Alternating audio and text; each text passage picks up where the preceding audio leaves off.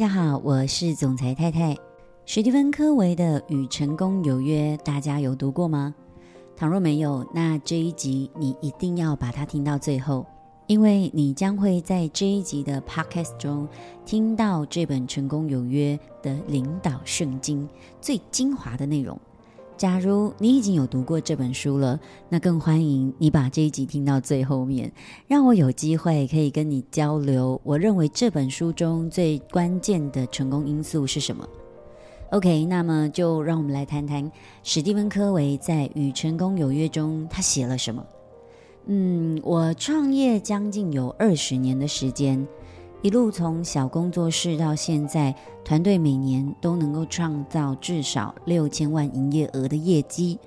嗯，当我在看到这本书第一次的时候，老实说，我真的非常非常的惊艳，而且我非常的认同在书里面的这七个思维。那么，究竟这七个思维是什么？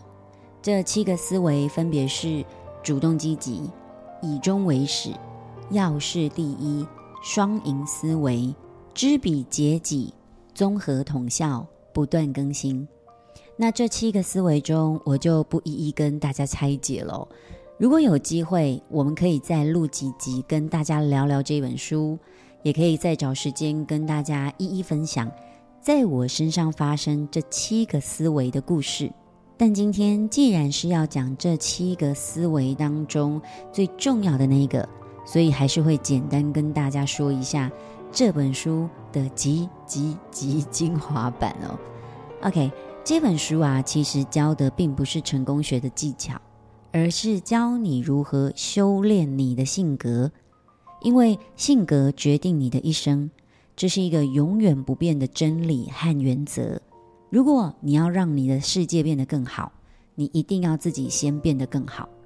所以在这七个思维当中，就是不断要锻炼我们自己成为更好自己的好习惯。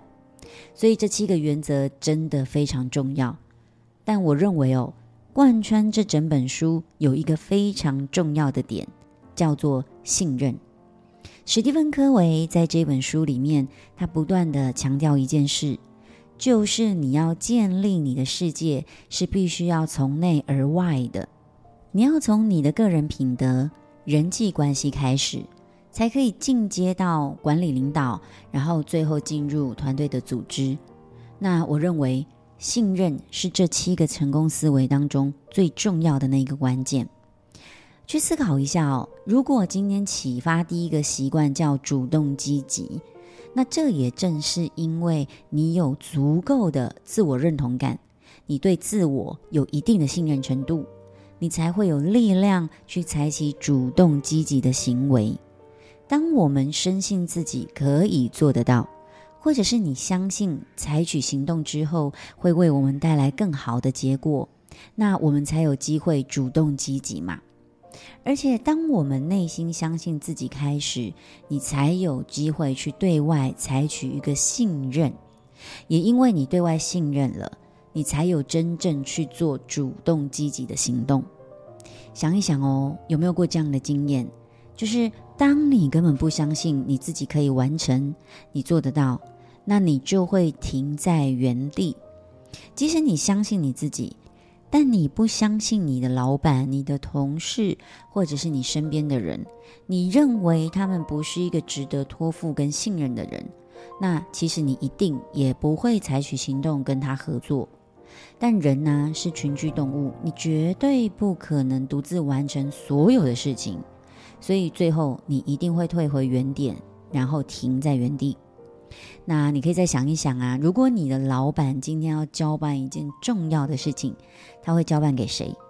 他不是交办给最有能力的那一个哦，他会交办给他最信任的那一个。我们平常在跟同事、朋友相处，和家人相处，有事情你会找谁说？你会找那个能力最好的，还是你最信任的那个？那信任应该要从怎么来？你要先从你的个人品格开始。史蒂芬·科维也在书里面提到，人们对成功的基本观念改变了，从原本是重视品德，转而强调你的个人魅力，还有你成功与否的决定是取决于你的个性、你的形象，还有你维持良好人际关系、圆融技巧等等。可是他说，一个优秀的领导者，你要做到三件事：你要做到人格正直，你要做到你证明你自己有能力，而且你要履行承诺。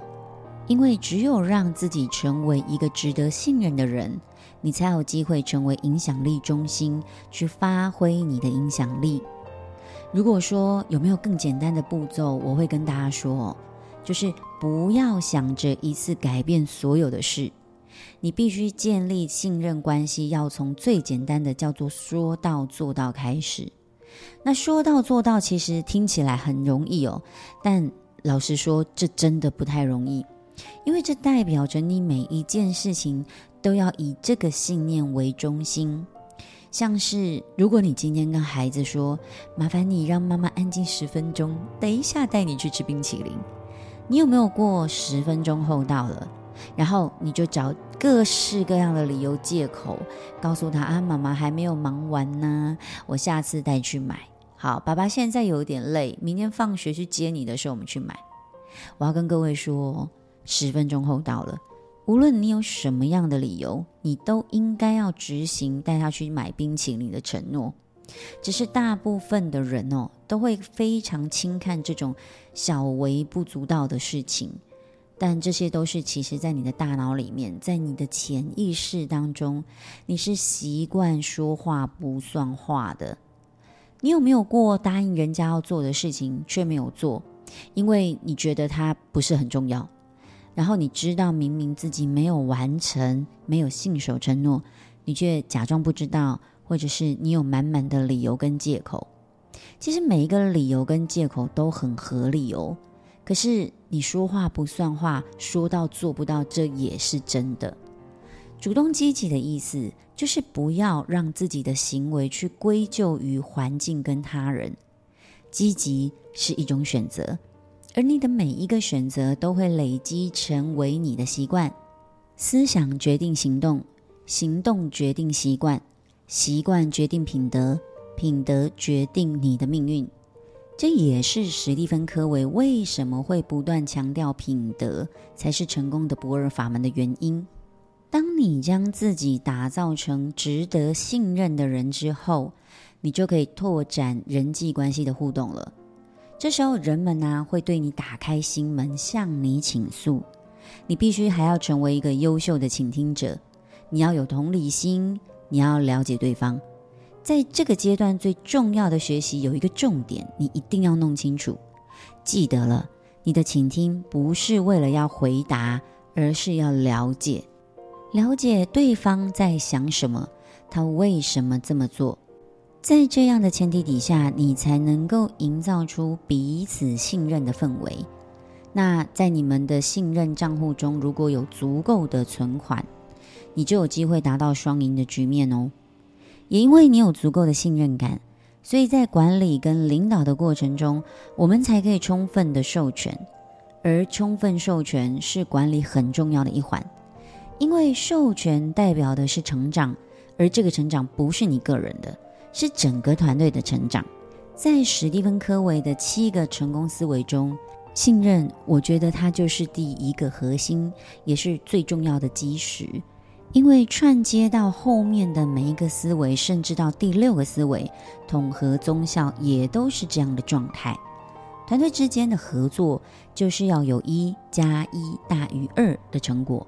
如果没有信任基础，那这一切肯定都不会发生。所以，如果你现在啊，就是团队当中的那个领导人，那你团队内的成员，你团队以外的人员，要怎么信任你的团队呢？除非你本身就是一个值得信任的人嘛，对吧？所以一切又回到最原点啦。如果你希望获得信任，那么你就得先当那个值得信任的人，从自身做起，要从说到做到开始。从最小、最小、最小的那个承诺都开始一一完成，你要用你的信任开始去建立你的世界、你的王国。OK，这就是今天要跟大家分享的内容。如果你想要学习更多，我们在五月二十八号礼拜天下午两点到四点，我们有一个针对如何成为一名有产值的企业家的一场讲座。如果你想了解我的团队，想知道我怎么带领团队的，欢迎你加入我的 IG，我会把邀请函分享给你。我是总裁太太，我们明天见。